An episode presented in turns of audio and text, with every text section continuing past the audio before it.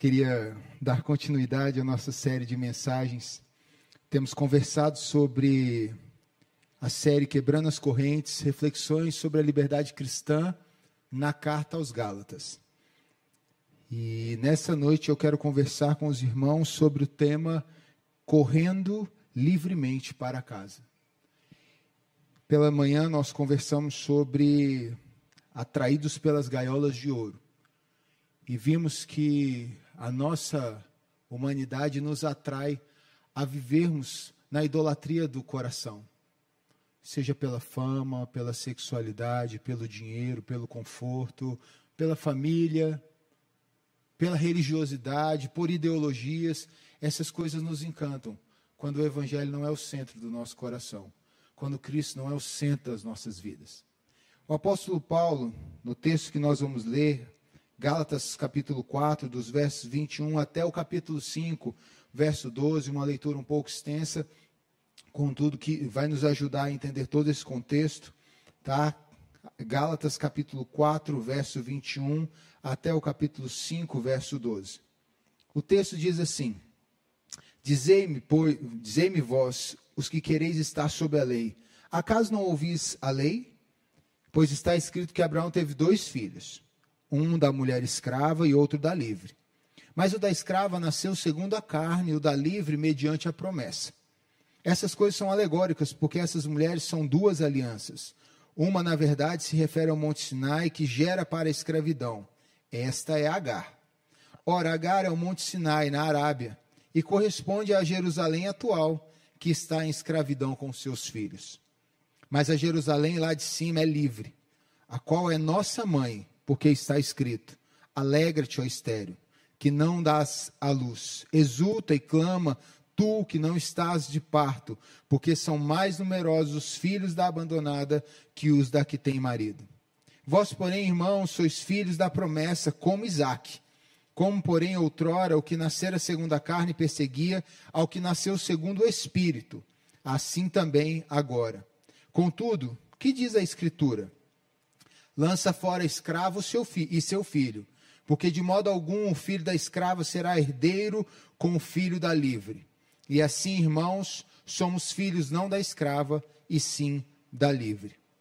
Para a liberdade, capítulo 5, verso 1, para a liberdade foi que Cristo nos libertou. Permanecei, pois, firmes e não vos submetais de novo a julgo de escravidão. Eu, Paulo, vos digo que, se vos deixar de circuncidar, Cristo de nada vos aproveitará. De novo, testifica a todo homem que se deixa circuncidar, que está obrigado a guardar toda a lei.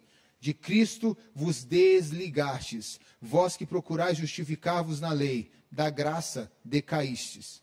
Porque nós, pelo Espírito, aguardamos a esperança da justiça que provém da fé, porque em Cristo Jesus nem a circuncisão, nem a incircuncisão tem valor algum, mas a fé que atua pelo amor.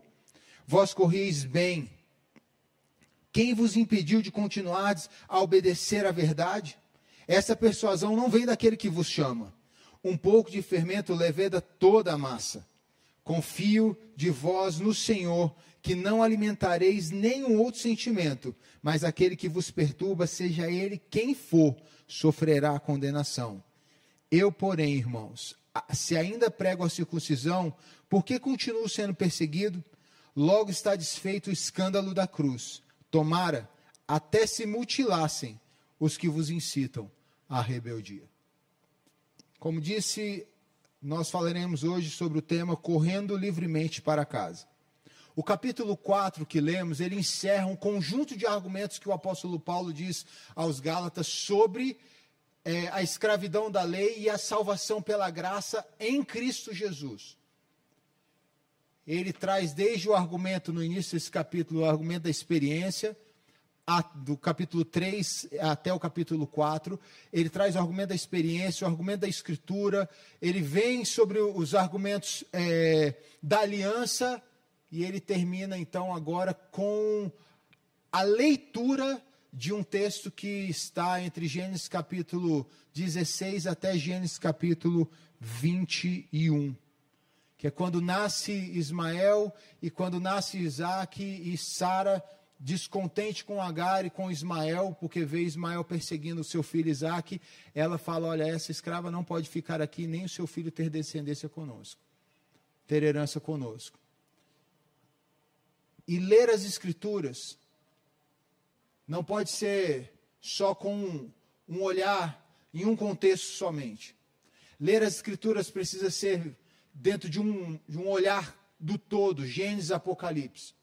A Bíblia, ela não é um livro de fatos soltos, desamarrados, e muito menos que você é, não tem explicação um pelo outro. A Bíblia, ela fala pela Bíblia. João Calvino dizia que ele só iria e ele só falaria aonde a Bíblia vai e o que a Bíblia fala. E de Gênesis a Apocalipse nós temos uma costura, nós temos uma ligação, elos que podem nos dar é, a certeza de que a Bíblia não é um livro de, não é um conjunto de livros avulsos que foram colocados para a gente ler aleatoriamente.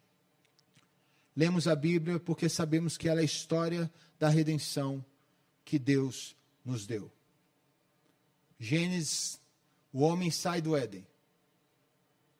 Apocalipse, o homem retorna ao Éden. E nós vemos que entre Gênesis e Apocalipse, toda a história das Escrituras revelam o Deus que decidiu nos criar para ter relacionamento conosco, e que o pecado que, a nosso ver, interferiu nos planos de Deus, mas que, segundo a visão do apóstolo Paulo, o nosso pecado nunca pegou Deus de surpresa. Que desde a eternidade esse Deus já tinha provido a nós a nossa redenção, a nossa libertação que não é algo que foi escrito porque nós pecamos. Porque Deus de repente falou assim: eles pecaram, eu preciso fazer isso. Não, é porque Deus decidiu nos salvar na eternidade. Nós lemos isso em Efésios capítulo 2. Deus nos escolheu antes da fundação do mundo. Deus deu a nós a redenção antes mesmo que nós fôssemos criados. Porque o plano de Deus era que nós estivéssemos com Ele para toda a eternidade. E os planos de Deus jamais podem se frustrar.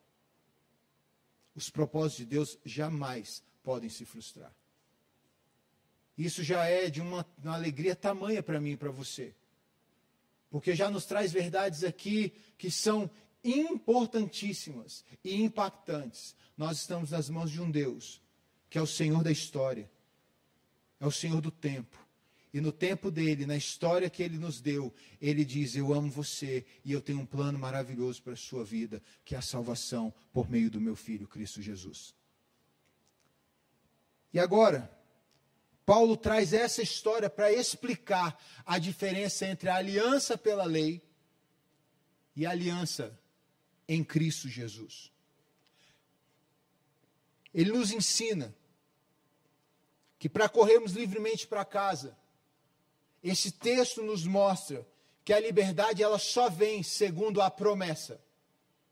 E essa promessa que ele já citou no capítulo 3, início do capítulo 4, quando ele vai falar também sobre o filho da promessa. Ele não está dizendo Isaac. Ele não diz que a partir da descendência, dos descendentes dele, ou da descendência dele, que viria, todos os povos seriam benditos não, a partir do descendente. E Abraão tá, a Abraão está sendo dado o evangelho, segundo Paulo dizendo, Deus anunciou o evangelho previamente a Abraão, dizendo em ti serão benditas todos as, as, os povos da terra, porque eu darei para você o descendente. E a leitura que Paulo faz é que essa história de Sara e de Agar é uma alegoria que no Antigo Testamento teve um peso de história real e foi uma história real, mas para quando vem a nova aliança, ela se torna uma alegoria do que Deus queria dizer ao seu povo, a nós. E Deus queria, quis nos dizer que haviam duas alianças ali, uma que foi feita na carne. Quando Deus promete a Abraão que daria a ele o descendente, Sara era estéril. Mas Deus disse que daria por meio de Sara, o descendente para Abraão. E Sara não acreditou e disse: Olha, eu não posso ter filhos. Toma a minha serva. E Sara então decide dar uma ajudinha para Deus. Ou criar um atalho para que a vontade de Deus seja feita na vida de Abraão.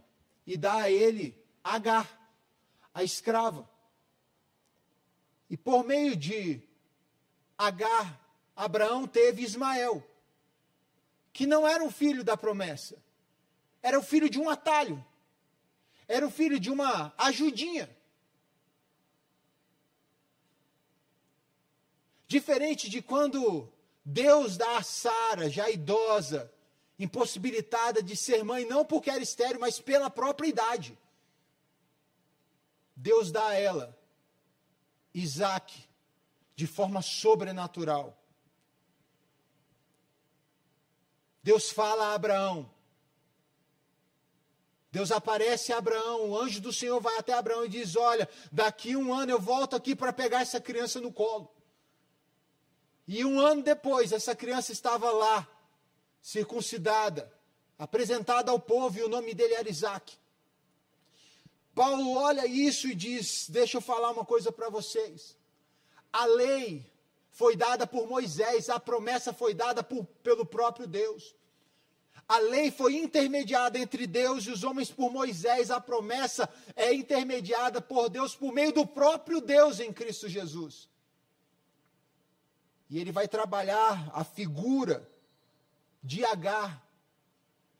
Não, porque nós sabemos disso. A partir da descendência de Ismael, nós temos os povos árabes. E toda essa região, todos esses príncipes que surgiram depois. Muito tempo, Israel e também nós cristãos pensávamos que a descendência de Ismael era uma descendência maldita, pensando em nacionalidades. Mas lendo a, a carta aos Gálatas, Deus não fala de uma nacionalidade na promessa. Ele diz que todos os povos serão abençoados por meio do descendente. Não é uma linhagem histórica, não é uma linhagem é, genealógica é, de um povo, de uma nação, mas é um Deus que vai fazer de todos os povos uma só nação. Eu me lembro que uma vez eu, eu até já citei isso, eu fui fazer exegese do texto, desse texto, quando Agar vai para o deserto e Ismael está lá e Deus salva Ismael, salva Agar e o texto diz: E Deus estava com o rapaz e ele cresceu. A palavra estar com o rapaz é que Deus permaneceu em cuidado e zelo por esse rapaz. E eu dei o título da minha exegese como Deus ama Ismael. Para dizer que o nosso compromisso de pregar aos povos árabes, hoje, em sua maioria, islâmicos. É um dever nosso, porque Deus também ama Ismael. Porque Ismael não é uma nacionalidade aqui, Ismael são todos aqueles que vivem escravos da lei. E ele fala, ah, e aí Paulo olha para os irmãos em Gálatas e diz: vocês estão olhando de uma forma muito complicada isso aí muito equivocada, porque a promessa que nós temos nos revela que Agar e Ismael é Jerusalém e o povo de Israel atual que vive escravo da lei e preferiu viver escravo da lei a ver Cristo Jesus como seu Senhor e Salvador. E Sara e Isaac não tem nada a ver com o Israel físico, nação, mas são todos aqueles que por meio da fé em Cristo Jesus, na promessa que Deus deu a Abraão, vivem libertos pela graça. Ele nos mostra que a liberdade, que para corrermos livremente para casa, nós precisamos entender que essa liberdade que veio segundo a promessa, ela nos traz, ela nos põe nas mãos uma nova identidade, uma nova nacionalidade e recursos novos e eternos. Porque ele diz que essa é, Sara e esse Isaac, essa Sara é o Israel de Deus, é a nova Jerusalém. onde nós não temos mais a identidade de escravos, mas de filhos. Como na semana passada conversamos no tema de escravos a filhos, não de escravos a libertos, é de escravos a filhos. Onde o escravo até poderia chamar o seu senhor de pater, de pai, mas só o filho pode chamar de pai querido, aba pai. Essa liberdade por meio da promessa é que nos dá uma nova identidade. Não é uma mudança de estados físicos, de regiões. Não é uma mudança de nome é, de casado, de solteiro para casado. É uma mudança de é uma mudança essencial, eterna, espiritual, é uma nova criação. Nós somos gerados em Cristo. Nós somos nova criatura. É o novo Gênesis de Deus, não em Adão, o primeiro Adão, que por meio dele entrou o pecado e a morte, mas em Cristo Jesus, onde entra a vida, o segundo Adão, onde a vida e a vida eterna nos abraça para todo sempre. É identidade de filhos. É uma nova nacionalidade, agora eterna e espiritual. Não somos.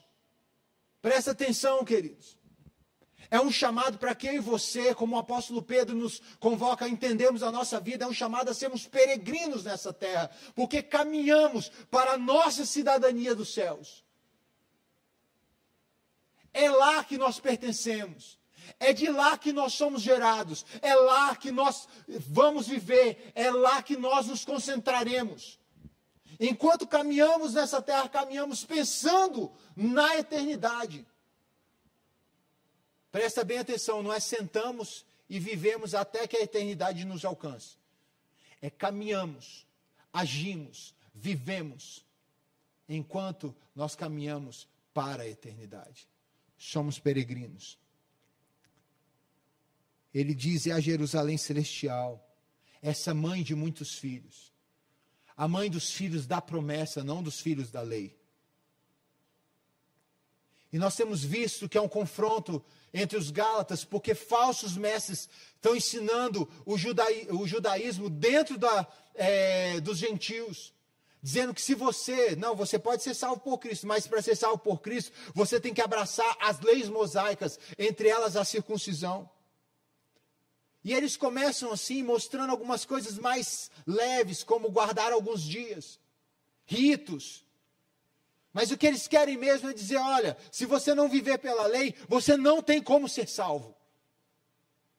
Cristo não é suficiente para salvar você.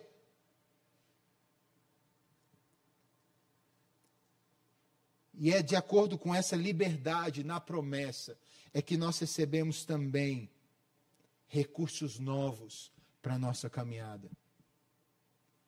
O apóstolo Paulo diz que Deus derramou seu espírito sobre nós. Na carta aos Gálatas, ele diz isso várias vezes.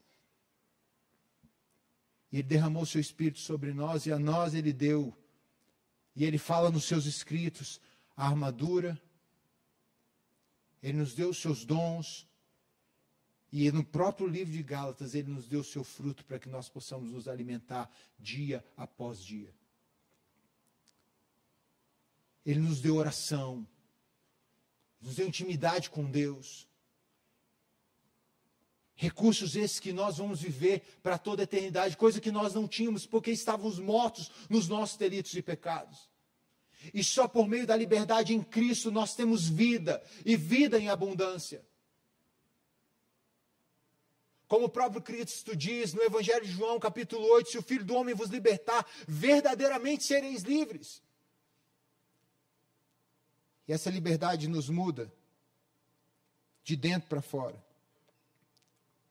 Nos dá essa identidade, nacionalidade, recursos novos e eternos. Uma das confissões mais lindas do apóstolo Paulo é dizer que não tem altura, não tem profundidade, não tem passado, presente, futuro. Não tem anjo, demônio, potestade, ou seja lá o que existir ainda, que a gente não conheça, nada disso, ainda isso. E nada disso pode nos separar do amor de Deus, porque ele foi aliançado em Cristo Jesus, o Filho da promessa. agora precisamos entender o que abrange essa liberdade para Paulo. Capítulo 5. Paulo começa o seu discurso dizendo: Para a liberdade foi que Cristo nos libertou. A palavra liberdade aqui no grego não é só a questão de você caminhar livremente, mas é você caminhar livremente sem culpa nenhuma, sem amarra nenhuma. É você poder ter passos leves e despreocupados enquanto você volta para casa. Como pela manhã falamos sobre as gaiolas de ouro, o caminho aqui é inverso. Eleutera, que é a palavra que é usada é, para a liberdade aqui, diz que nós somos livres das nossas imoralidades, que nós somos libertos daqueles que nos eram senhores. Que Paulo, lá do no início do capítulo 4, ali o verso 8, ele fala dos falsos ídolos é, que os Gálatas viveram e da própria lei que os judeus viviam e que eles estavam impondo na vida dos irmãos. E dos muitos deuses que nós temos nos nossos corações e que a liberdade que Cristo nos comprou nos garante vivermos redimidos, resgatados, que são as palavras que Paulo usa em Gálatas, a palavra resgatar, pagar o preço do escravo. Dizer, olha, eu compro das suas mãos e quero dizer para você, você está livre. Você foi alforriado. Você não tem mais nenhuma dívida, para depois ainda dizer, agora eu vou adotar você e você vai ser todo, vai ter todo o direito de ser chamado de meu filho direito à minha herança, direito à minha graça, direito ao meu amor, direito à vida que eu tenho a dar para você e que só eu posso dar para você.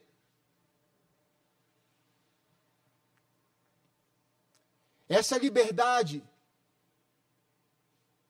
que Cristo nos comprou foi para tirar o peso do pecado da nossa alma. Não foi só para nos resgatar do inferno, mas para tirar o inferno dos nossos corações.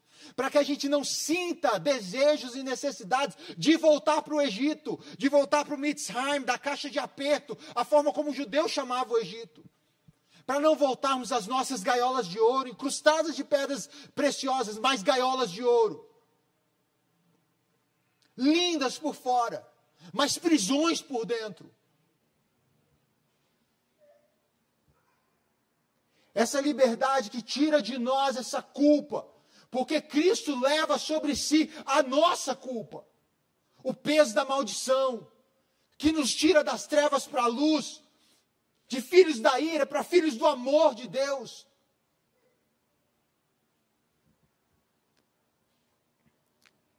E ele diz que ou nós permanecemos firmes, que não só o que abrange essa liberdade, mas ele nos conclama a não vivermos mais sobre a égide daqueles que nos escravizavam. Ele diz: não é possível servir a dois senhores. Ou vocês servem a Cristo e vivem pela graça e pela promessa de Deus na salvação pela graça, ou vocês vão morrer escravos da lei sem contato com a graça. Não dá para servir a dois senhores. Por isso que eu reafirmo aqui Nenhuma doutrina é maior do que toda a palavra. E toda a palavra de Deus está sintetizada em Cristo Jesus, a expressão da glória e da graça de Deus plena. E aqui eu não estou falando de uma graça barata. Não estou falando de uma graça que não exige de você arrependimento, mudança de vida, que não vem do jeito que você está e continua. Não. Eu estou falando de uma graça que foi construída para que eu e você sejamos firmados em Deus e não vivamos nas nossas libertinagens. Nas próximas mensagens nós vamos ver por que nós fomos livres. Nós vimos até agora do que nós fomos livres. Libertos. A partir das próximas conversas vamos trabalhar o porquê da nossa liberdade. E ele diz: não tem como, permaneçam firmes.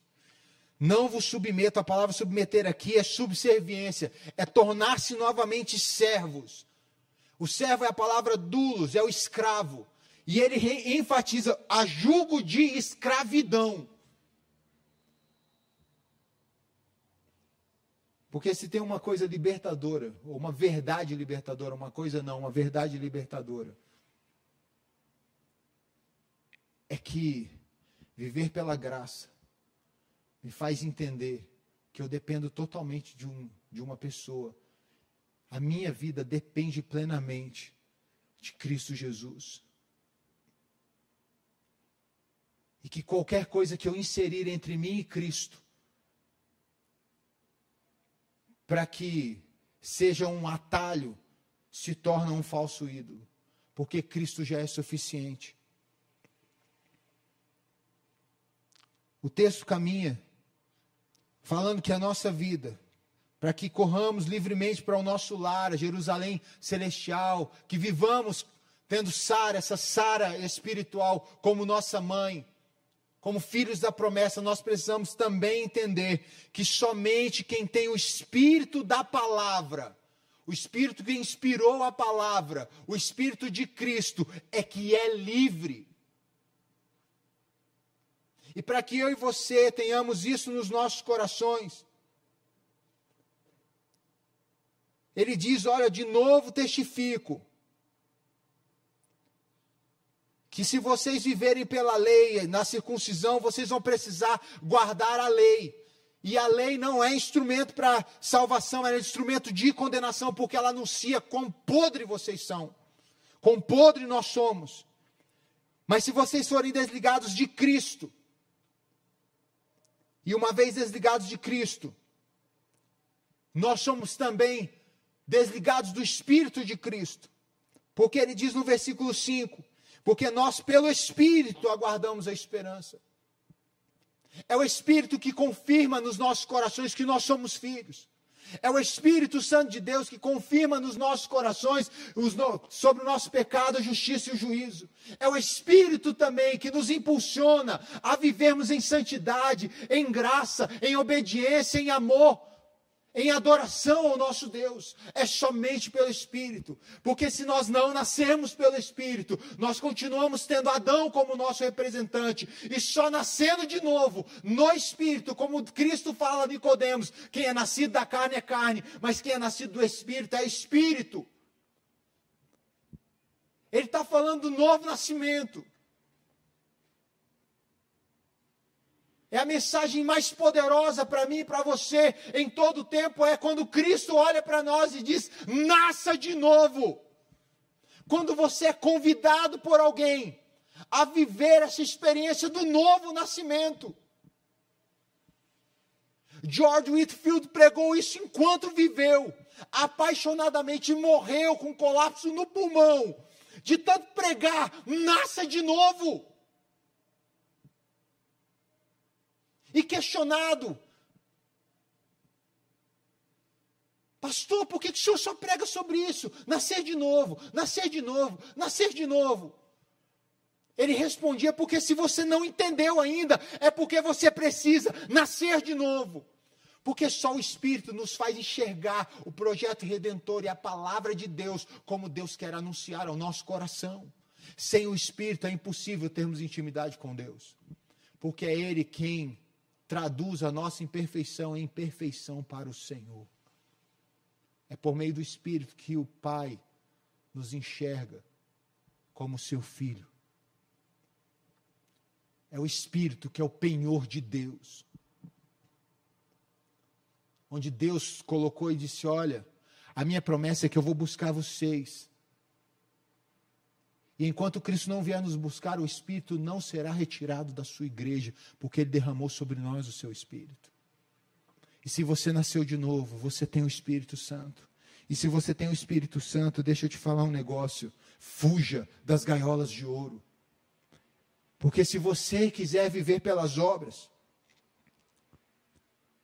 você vai estar dizendo que a graça de Deus é inexistente. É como se você tivesse se desconectando da videira. E aí a gente sabe. que o ramo só dá vida, só dá fruto, se ele estiver conectado na vide.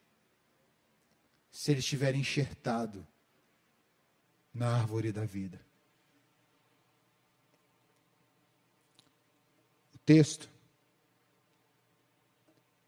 nos traz também a reflexão de que para corrermos livres para a nossa casa, para estarmos livres dessas amarras, nós precisamos não somente ter o Espírito, mas ter no nosso coração e nos nossos lábios o desejo de pregar abertamente o Evangelho da graça. É pregar abertamente, apaixonadamente o Evangelho da graça. Paulo diz: Vós corrieis bem. O que vos impediu de continuardes a obedecer à verdade? Essa persuasão não vem daquele que vos chama, o Espírito. Um pouco de fermento leveda toda a massa. E aqui Paulo nos traz uma, uma ideia muito interessante. Não importa se no copo que você está bebendo tiver 90% de água e 10% de veneno. Se eu falasse isso para você, olha, tem 90%, 95% de água e tem 5% de, de veneno. Vamos falar em, em, em mensuração de, de líquido. 95 ml de líquido, de água e 5 ml de veneno. Veneno inodoro, incolor, insípido mas é veneno. Você beberia? Você ainda assim tomaria isso? Por isso, quando as pessoas me perguntam, você abraça algum, alguma ideologia, algum movimento, milita em alguma coisa, seja de direita, esquerda, centro, alto, baixo, seja o que for. Não, a minha militância é do reino. Porque para eu abraçar qualquer ideologia, eu tenho que abraçá-la completamente. E aí eu estou bebendo 95 ml de, de um líquido que me parece saboroso e 5 ml de veneno. Ainda assim tem veneno e ainda assim eu vou morrer. Não dá para a gente servir a dois senhores. E o Evangelho da Graça, pregado aqui, Paulo diz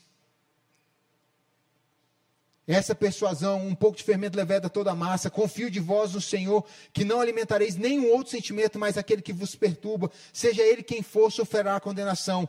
Eu, porém, irmãos, se ainda prego a circuncisão, que ele diz, por que continuo sendo perseguido? Porque ele está falando, eu não prego a circuncisão, eu prego o evangelho da graça, eu estou pregando o evangelho da promessa por meio de Cristo Jesus. Salvação é pela graça. Salvação só por meio da promessa em Cristo Jesus. E isso é decisão de Deus, por isso graça. Um conceito bem simples de graça e misericórdia. Graça é Deus te dar o que você não merece, misericórdia é Deus não te dar aquilo que você merece. Não merecíamos o céu, Deus nos deu em Cristo. Merecíamos o inferno e Deus nos retirou de lá também em Cristo. E Paulo diz: ainda que você seja perseguido, pregue sobre a graça. Ainda mais hoje nessa geração que tudo depende de você. Não, você é capaz, você é forte para isso, você tem dentro de você essa força. Meu irmão, se Cristo não mudar a sua vida, você pode ter uma vida boa 10, 20, 30 anos, melhorar suas finanças, melhorar a forma como você lida com as pessoas, mas ainda vai estar morto nos seus delitos e pecados. E não tem coach nenhum, não tem psicólogo nenhum, não tem é, mensagem motivacional nenhuma, palestrante motivacional nenhum que vai mudar a sua vida se o Evangelho não mudar a sua vida. Porque você pode pensar em 10 anos, em 20 anos, em 30, mas você precisa pensar na eternidade. Você pode se tornar o melhor pai, porque entendeu que Jesus Cristo é o, o, melhor pai do mundo, o melhor líder, o melhor. Mas Jesus não é só o melhor líder, ele não é só o melhor psicólogo, o maior psicólogo de todos os tempos. Não, isso aí é fracionar Jesus. Jesus é o Senhor e Salvador da história, e a mensagem dele é para que a nossa eternidade seja garantida e para que a nossa identidade seja moldada no nome dele.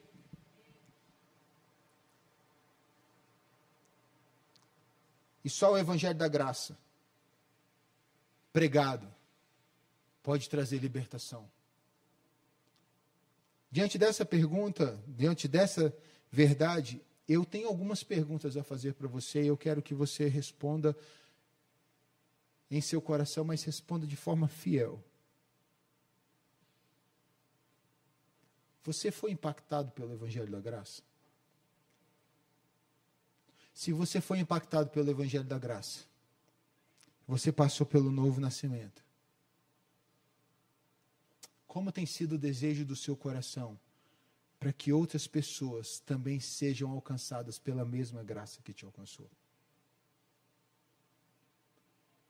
Porque se você não é apaixonado pela pregação do Evangelho, eu ouso dizer que ou você está se enganando e você não nasceu de novo, ou você está em rebeldia deliberada diante de Deus. Porque quando somos alcançados pelo Evangelho da Graça, nós somos impulsionados, inspirados, impactados e desafiados diariamente à pregação apaixonada do Evangelho que mudou as nossas vidas. Às vezes nós não somos sinceros ao dizer que em muitos momentos nós achamos que Deus não teve tanta dificuldade para nos salvar. Porque você é bonzinho, porque você é gente boa, porque você nasceu na igreja, porque você é de família de cristão, porque você é da árvore genealógica de John Knox, de John Wesley, de George Whitfield, de João Calvino, de Lutero. Mas você pode ser da árvore genealógica desses caras todos. Você pode ser presbiteriano, reformado, calvinista, pós-doutor em divindade. Mas se você não nasceu de novo, você tá, você continua morto. E isso pode estar refletindo na forma como você tem lidado com a sua vida cristã. E na forma como você tem lidado com a pregação do evangelho. Porque se o Evangelho não impactou sua vida, e não gerou em você o desejo de pregar o Evangelho a outras pessoas de forma apaixonada, significa que o Evangelho não impactou sua vida. Ou que impactou durante um momento e você decidiu voltar a viver pelas obras. E dizer, Deus, o Senhor não teve tanta dificuldade, não, porque eu sou gente boa. Eu não sou igual o defunto de 60 anos. Eu sou um defunto mais tranquilo, Deus. Sou um defunto de terno e gravata, perfumado. E tem alguns dias só de defunto. Não anos de defunto. Não interessa se você é um defunto de quatro dias ou um defunto de 40 anos. Se você não for impactado pelo Evangelho da Graça, você continua sendo defunto.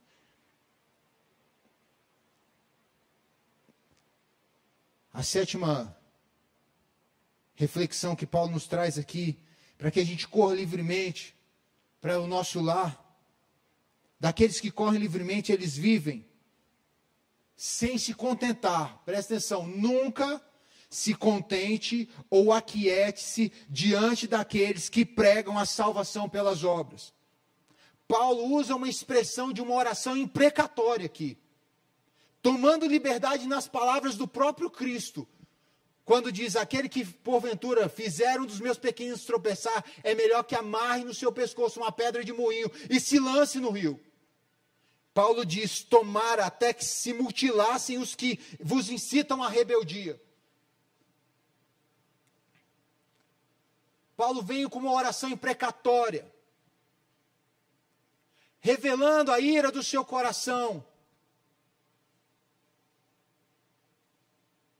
pelo zelo, pela, pelo amor que ele tem, pelo evangelho da graça e pela salvação das pessoas, porque os Gálatas ali, aquela região, ele diz: Eu gerei, eu senti as dores do parto ao gerar Cristo em vocês, e ele diz: Eu vou sentir de novo. E como uma mãe, apaixonada pelos seus filhos, zelosa pelos seus filhos, como um pai espiritual ali, zeloso pelos seus filhos, ele diz: Olha, aqueles que se chegarem a vocês, ensinando vocês essa a, a vida na idolatria novamente, eu quero dizer que eles, eles, na verdade, melhor que eles morram. O que Paulo nos ensina aqui é que eu e você não podemos nos calar diante daqueles que têm pregado salvação pelas obras diante daqueles que têm posto na, no coração, nas costas das pessoas aí fora, um evangelho que oprime, um evangelho que pesa nas costas, que não é Cristo o suficiente, mas é uma cruz amarela, é um, um corredor de sal, é uma rosa vermelha. É um valor X depositado. Homens que têm pregado indulgências combatidas abundantemente por Martinho Lutero na reforma. Hoje nós vivemos da mesma forma. Hoje o evangelho no Brasil, hoje o evangelho no mundo precisa novamente de uma reforma. Os evangélicos precisam voltar à raiz do evangelho da igreja primitiva, dos apóstolos. E nós não podemos nos calar. Eu não estou falando aqui de diferenças de denominação, liturgia, teologia, é, se você é arminiano, se você é calvinista, wesleyano. Eu estou falando de pessoas que dizem que Cristo não é suficiente, que você precisa de um guru para ser salvo. Talvez você veio aqui nessa noite até mesmo porque você tem ouvido várias vezes isso. Você que nos assiste pela internet tem ouvido isso dia após dia. Não, você não precisa de um guru, você não precisa de artefatos para chegar a Jesus, você só precisa de Jesus. E nós não podemos nos calar. Não se cale no seu trabalho. Não se cale na sua universidade, não se cale na, no seus, na sua escola, não fique calado na sua academia, no, no, na sua equipe de treino, não se cale. O evangelho pelas obras, a salvação pelas obras é heresia, e quem prega está em pecado e rebeldia. Não permita isso. Eu não estou dizendo para você ser bélico. Eu não estou dizendo para que você seja um brigão, eu estou dizendo para que você saia da sua zona de conforto e vá pregar o Evangelho da graça. Porque só quando eu e você saímos da luz debaixo da cama e colocarmos no teto é que nós vamos iluminar o local onde nós estamos. Só quando eu e você saímos das cavernas e formos para o cume dos montes é que seremos cidade iluminada para abençoar as pessoas que estão ao nosso redor.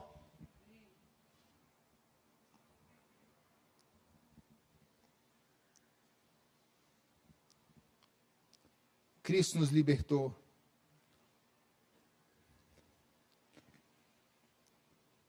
Como diz Gálatas, capítulo 5, versículo 1. Foi para a liberdade. Foi por essa liberdade que Cristo nos libertou. Para que você saia daqui sem peso nas costas. Hoje, conversando com a minha filha, encerro com essa história.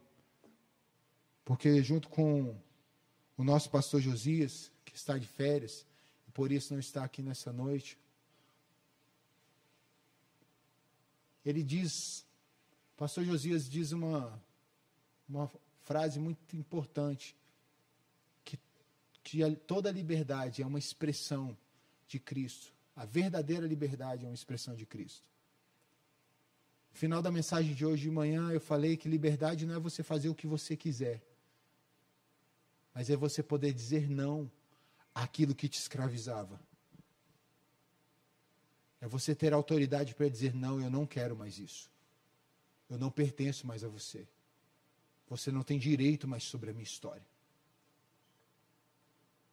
E hoje, conversando com a minha filha, que é a mais velha, que deu uma aprontada aí, hoje, nós terminamos de joelho, aos pés da, nossa, da, da cama lá do meu quarto. Ela fazendo uma oração de confissão de pecado junto comigo, eu e ela orando, Senhor, perdoa os nossos pecados, por isso, por aquilo. Mas eu vi que a oração da minha filha era uma oração de uma aflição de quem queria pedir perdão com medo de ser punida. E eu falei, filha, deixa eu. Continua a, a, com o papai aqui agora, a oração que o papai fizer, ore você também. Eu falei, Senhor Jesus, eu recebo o seu perdão. Porque eu sei que na cruz o Senhor me deu o perdão de todos os meus pecados. Porque o Senhor me ama. Eu sei que o Senhor já me perdoou. E eu recebo isso na minha vida. E ela me abraçou e falou assim: Papai, o Senhor me perdoou? Eu falei assim: Lógico, filho. Papai te perdoa porque te ama também. E não só por amor à minha filha, mas por identificação de que eu também sou um pecador que foi alcançado pela graça de Deus. E que nós podemos viver a nossa vida dizendo não para aquilo que nos escravizava, porque nós temos um Deus que, pela Sua graça, nos redimiu, nos resgatou e nos deu uma nova identidade. Apocalipse diz ao vencedor: Darei que se chame pelo meu nome. Ao vencedor darei um novo nome escrito numa pedrinha branca. Um nome que só eu sei. Foi para a liberdade que Cristo nos libertou. E só pela graça podemos alcançar esta liberdade. E só a graça nos faz correr livremente para o lar que Cristo preparou para nós. Oremos ao Senhor.